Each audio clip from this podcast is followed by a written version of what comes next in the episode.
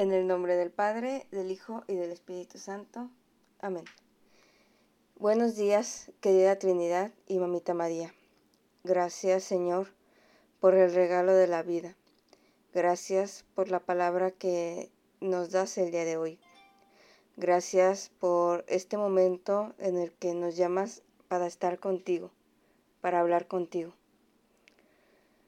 Disponemos nuestro corazón para escuchar lo que quieres decirnos el día de hoy.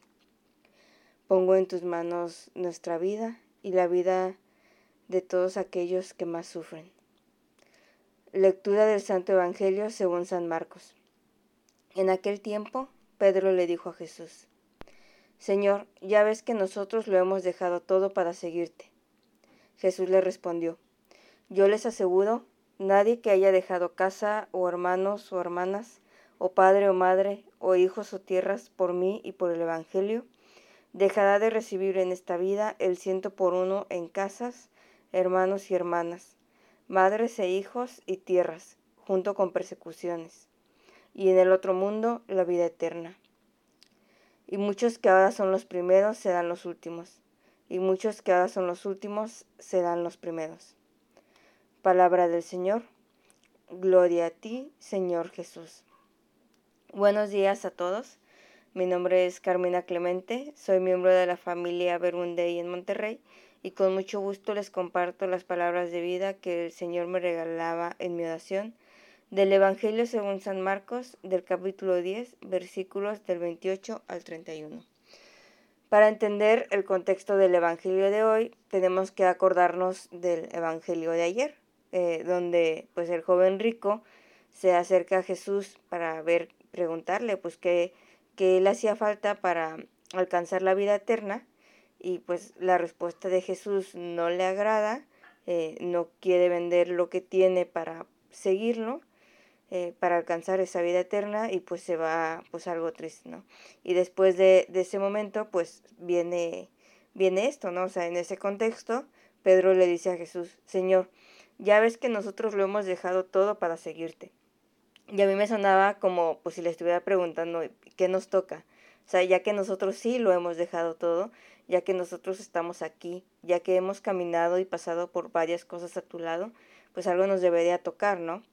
Eh, así me, me imaginaba a Pedro, ¿no? O sea, ese joven pues no quiere seguirte, pero nosotros sí, ¿no? O sea, algo tenemos que como obtener. Y por un lado, eh, pues he pensado que, que, yo a veces he sido como, como Pedro, ¿no? Esa, esa actitud, esa pregunta como implícita que le hace, que, que me pongo frente al Señor y le hago una lista de lo que he hecho. Me acuerdo que en una ocasión me tocó compartir en un retiro un tema sobre el llamado a la misión y parte del tema era compartir experiencias que yo había tenido en misiones a manera de testimonio para que los chicos se animaran a unirse al grupo. De hecho, algo que pues hacía en el tema era que quien lo diera, lo compartiera, pues llevara sus playeras, sus sudaderas, sus gafés de, de los retiros y misiones en las que había participado. Y pues los iba enseñando, o sea, de hecho se iban colgando como en un tendedero o poniendo por ahí, pues mientras compartías eh, sobre cada misión o retiro de lo que, pues la experiencia, ¿no? Que había sido.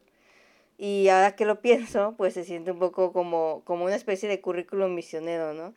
De decir, pues esto fue lo que yo hice, lo que hicimos, tantas misiones, tantos retiros, ¿no? Y creo que a veces podemos ser así con el Señor, o sea, de decirle, yo he servido en tantos retiros, he tomado tantos cursos, he dado tantas charlas, tantas predicaciones, he compartido la palabra a tantas personas, y ya sea esperando algo a cambio, o como diciendo, para que lo tengas en cuenta, Jesús, o sea, como que no se te olvide que yo ya he hecho todo esto, ¿no? Que yo sí estoy aquí, como si el servicio nos hiciera más valiosos incluso pues no solo con el Señor, sino pues en la comunidad, en la parroquia, en el grupo, o sea, pensar que por más eh, cosas que tengamos pues en nuestro currículum, eh, deberíamos ser recompensados de alguna manera, que deberíamos de ser tomados en cuenta para las responsabilidades eh, antes que otro que lleva menos tiempo que yo, ¿no? O sea, envidias o sentirnos comparados con los demás y pues no debería de ser así. Eh, el servicio a Dios, eh, nuestros apostolados, no deberían servirnos para presumir frente al Señor, ni frente a otras personas, ni para compararnos con nadie más. Por eso es que Jesús al final les dice, y muchos que ahora son los primeros serán los últimos, y muchos que ahora son los últimos serán los primeros.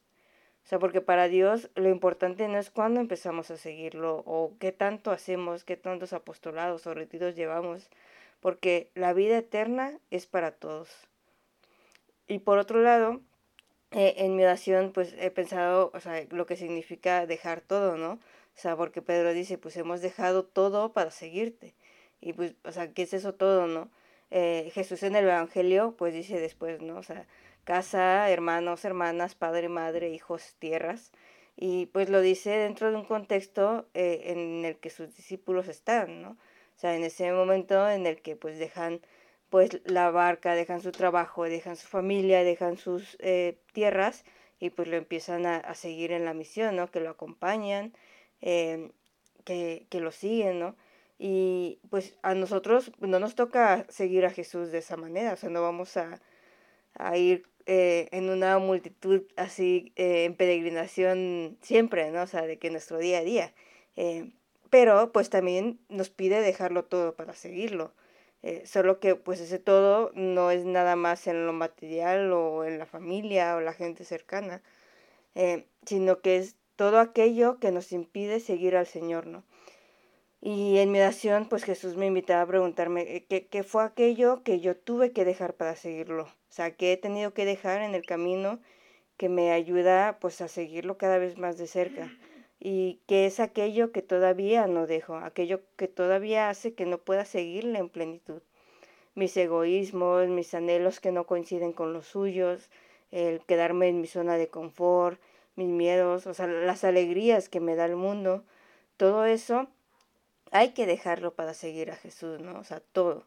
Y aunque dejarlo todo pueda traer miedos, inseguridades, dolor, incomodidades, eh, Jesús en el Evangelio de hoy nos dice que todo eso que dejamos no es para perderlo, o que no, pues todo es pérdidas, sino que también lo recibimos, que nuestra entrega al servicio de Dios es una vida que, que se multiplica como los panes y los peces, que cuando ponemos eh, nuestra vida al servicio de Dios, pues no solo estamos sirviendo, sino que estamos preparándonos para la vida eterna, nos estamos ganando la vida eterna. En el grupo juvenil, pues solían decirnos mucho eso, o sea, que, que nadie nos pagaría por irnos de misiones o de retiro, ¿no? A veces incluso pues teníamos que poner dinero nuestro, ¿no? O sea, y la recompensa a todo el esfuerzo, a todo el trabajo, a toda la entrega, a todo el servicio, a, pues estar ahí eh, esos días, ¿no? El cansancio, pues nos esperaba en el cielo.